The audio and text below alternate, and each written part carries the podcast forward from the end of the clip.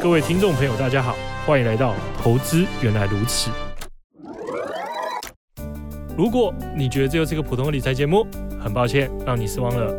如果你也觉得投资理财很复杂，不知道如何有脉络的理解投资这件事，那恭喜你找对地方了。我们每周结合国内外重要时事与投资理财观念，让你从生活中掌握世界的经济脉动，创造最适合自己的投资方式。你将会发现，投资原来是这么简单的一回事。欢迎收看《投资原来如此》，大家好，我是罗小小。我是赵大大。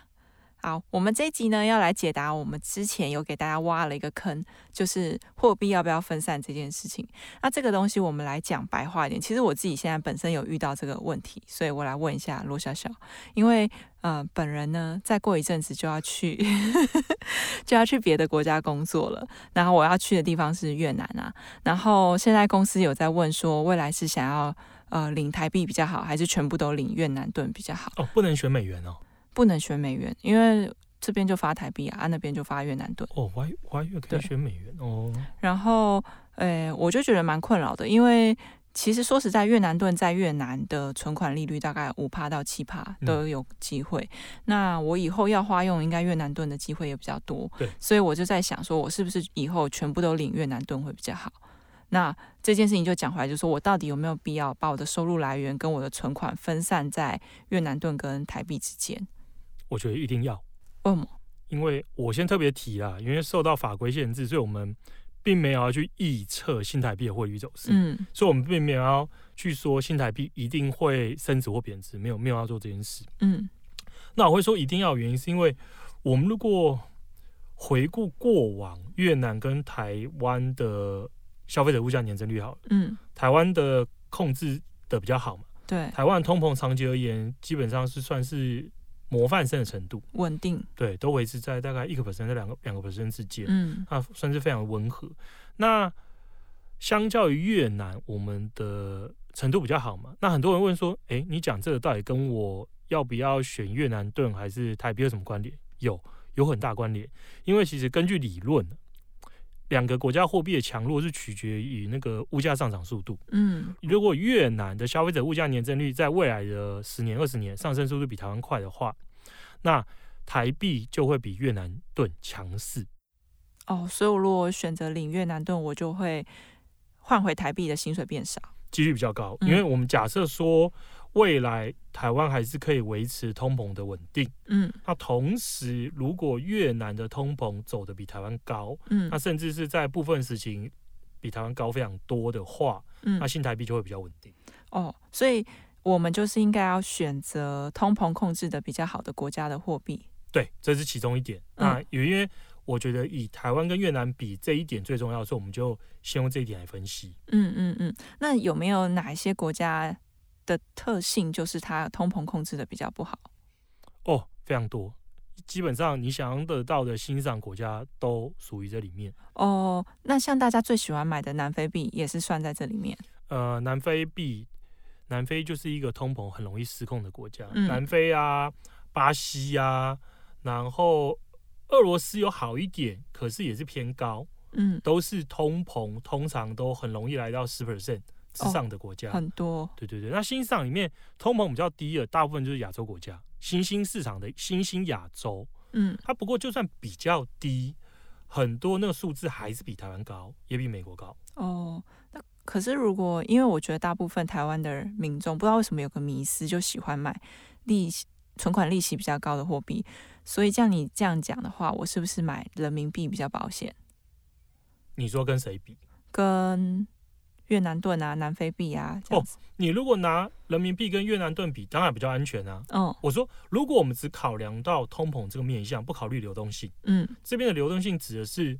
你资金会去中国换成人民币，在当地存款拿到利息之后，想要汇回台湾的风险。嗯这个这个是要考量的，对因为因为并不是说什么我只要能赚到利息，一定可以换回新台币，对，它可能有软性的嗯或是硬性的资本管制，嗯那我的钱不就回不来？啊嗯我觉得最好的例子是这几天的俄罗斯，嗯俄嗯，罗斯的央行宣布把它的基准利率调高到二十 percent，对，然后很多人就说哇二十 percent 哎，赚我赶翻快去买卢布，那我存在那边，我一年利息就超过二十 percent，因为银行利率通常会比基准利率高，嗯所以就等于说我一年赚二十 percent 哎，超多的，啊，可他没有想到的是，对你一百块卢布，一年后变我如果是二十 percent 啊，一年后变一百二十卢布嘛，嗯可是我的购买力可能是从现在的一块美金，一年后的一百二十卢布，可能只能换到零点六、零点五的美金，嗯，所以我其实假设换回实质的购买力，我的购买力每每增加还减少。嗯嗯，这就是很容易骗人的一个东西，就是你会觉得我赚到息，嗯可是因为货币本身没意义嘛，货币代表是能购买多少东西才是价值，对，因为没有人要要那张纸啊，大家要的都是那张纸背后代表的商品嘛，嗯不管你要拿来买手机、买衣服、买房子、买飞机，对，它一定最终是要换成可购买的东西，所以如果这张纸换到的实质商品是持续减少，那谁要嗯这张纸？嗯嗯，对啊，嗯。所以，如果说用我们刚刚的那个出发点去想，说要凑一个高息货币的组合，这件事情是不可行的话，那你会，我们先讲好了，就你觉得货币到底需不需要分散？我觉得这问题的答案同时是是跟不是。如果是是的，这答案的前提是，很多人会说，我如果就是要从一堆欣赏货币里面去挑一个，嗯我就只买欣赏货币了。啊嗯，假设他说，我就只看好什么人民币啊，然后刚才讲的嘛，南非币啊，然后俄罗斯卢布啊，然后巴西里尔啊，我我只买这些嗯啊。当然，你分开都买，一定比你单压一个好嘛。嗯因为至少我分散在十个或二十个新上国家里面，不要同时爆掉就好了嘛。可是你刚刚讲的例子，我怎么觉得比一比还是买还是拿台币比较好？没有，我刚才前提是说你只选新上货币，没有台币这选项。哦，台币已经不在新兴台市币场台，台湾是已开发国家，所以不在这里面。嗯嗯，就你只要从这里面硬选一个，嗯嗯，那你还不如全买。 ，OK，所以我刚才说这个问题的答案是是，会是这样回答。嗯可为什么不是？不是是是，可是谁跟你说你为什么一定要买这些货币？你有美元可以买，美元还有欧元、英镑啊。我如果只买美元，我需不需要分散？其实不太需要考虑。可是这些国家的利息不好啊。投资最重要不是利息啊，嗯因为你投资，你买美元嘛，嗯美元可以对应无止境的投资商品，你可以买美国股票，嗯你可以买美国的债券，嗯，你可以买美国房地产，你可以换成很多种不同的商品。所以我觉得，投资你要选择哪一个国家货币，那个货币可以带给你的存款利率不是重点，嗯嗯，对出这发点应该是出发点应该是哪一个货币可以最大程度的保留你的实质购买能力。哦，那我这边再次解释什么嗯叫嗯实质购买能力。实质购买能力就是我把它换个角度想，我今天省下来的钱，如果是可以买一只苹果手机，嗯，我到十年后这笔钱理论上应该可以让我买一点五只或两只吧，没有道理说我现在不买一只手机，存了十年后便只能买半台，嗯这是傻子才会做的事啊。嗯，对啊，所以我们要把角度换成是实质的购买能力。那在实质购买能力之上，就取决于这个国家它的货币被大家信任的程度啊。因为其实货币是一张纸啊，其实每个人都可以印嘛。嗯，我也可以写一张借据给你。对啊，对啊，他每个人都可以印一张纸出来。那可是这张纸为什么有的贵，有的便宜，就是取决于大家对背后的国家的信任程度。嗯你如果信任这个政府，你相信这个强权会持续的话，那这张纸就有效啊。讲难听点，美元代表美元背后也是美国政府嘛。对，那美国政府保护他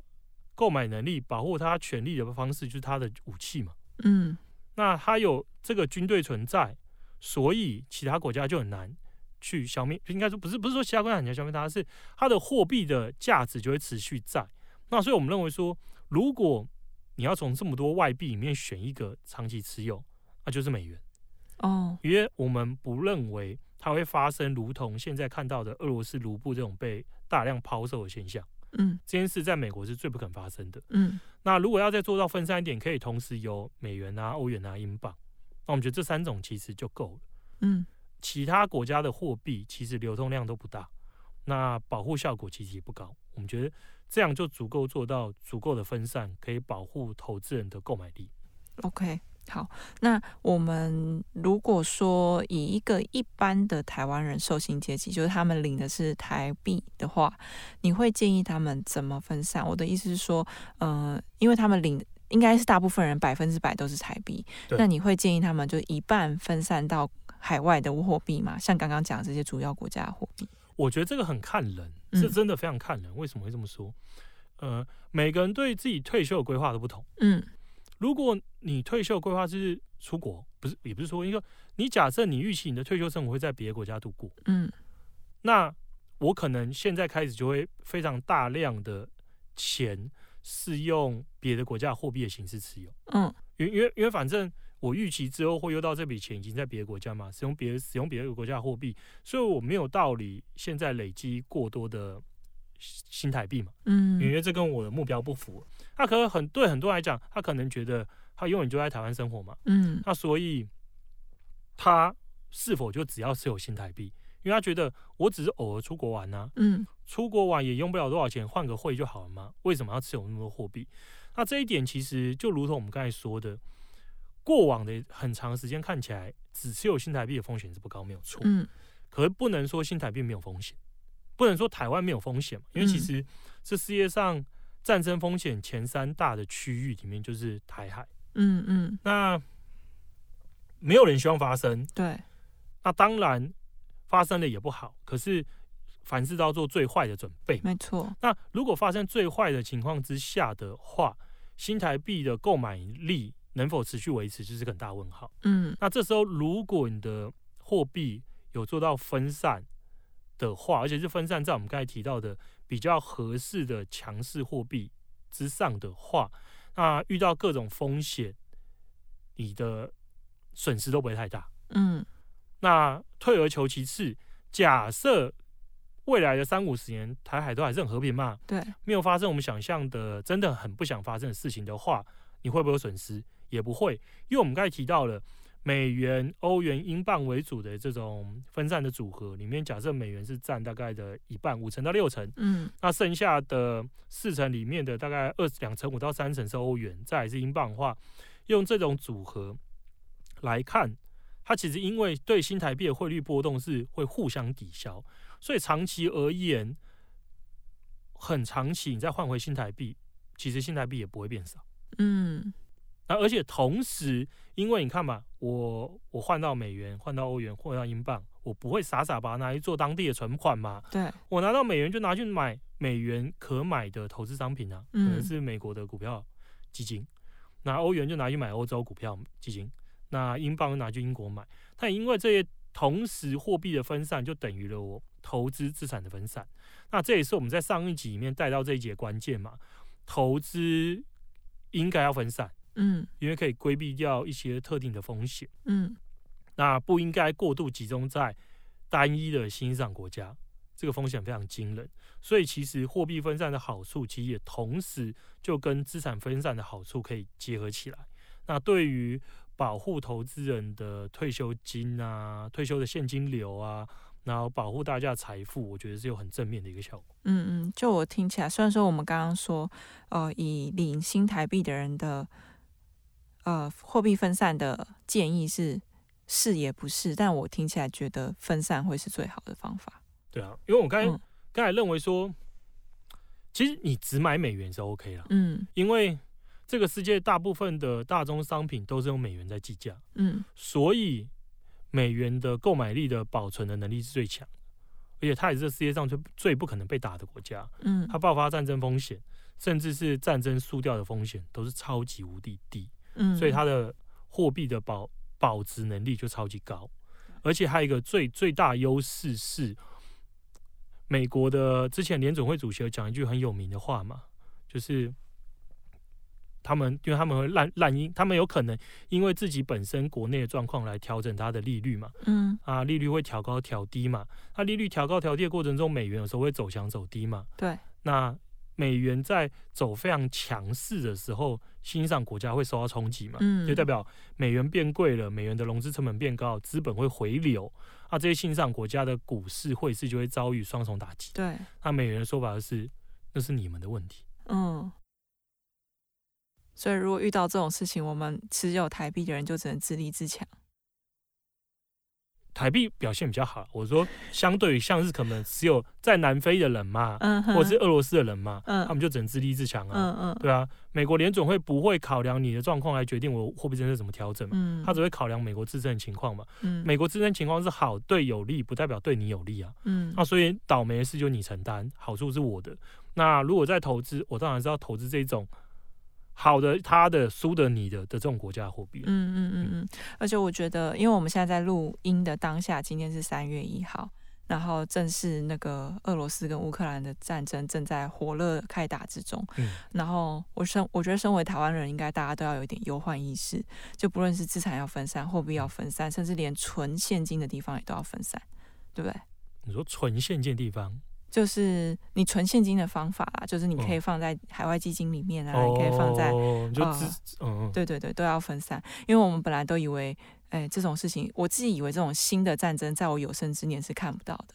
就没想到我太天真，你真的太天真了。真的。嗯，然后我看到那个俄罗斯人民在挤兑的画面，就是觉得很蛮伤心的。他们真的很可怜，他们就等于被剥削光了啊他们的财产。因为你看，卢布在狂贬，因为贬值是刚开始，嗯那在货币的贬值的过程，就等于是把民众的财富剥削一空，嗯，嗯，就等于全部没价值，就废纸了啦。啊而且所以这战很可怕争累积下来的负债，还不是人民要背。所以，当然我们不希望发生这件事，嗯可是做好最坏的打算，总是总是总是好的啦。好，希望这一集对于嗯、呃大家过往的一些既有想法，觉得说啊，台币这几年那么强，台股这么强，希望我们这几集陆续有解答到大家的迷思，然后对大家有点帮助。那我们下一集见，拜拜，拜拜。巨亨买基金，买好基金，随时都行。本节目由巨亨证券投资顾问股份有限公司提供，一一零金管投顾新字第零零八号。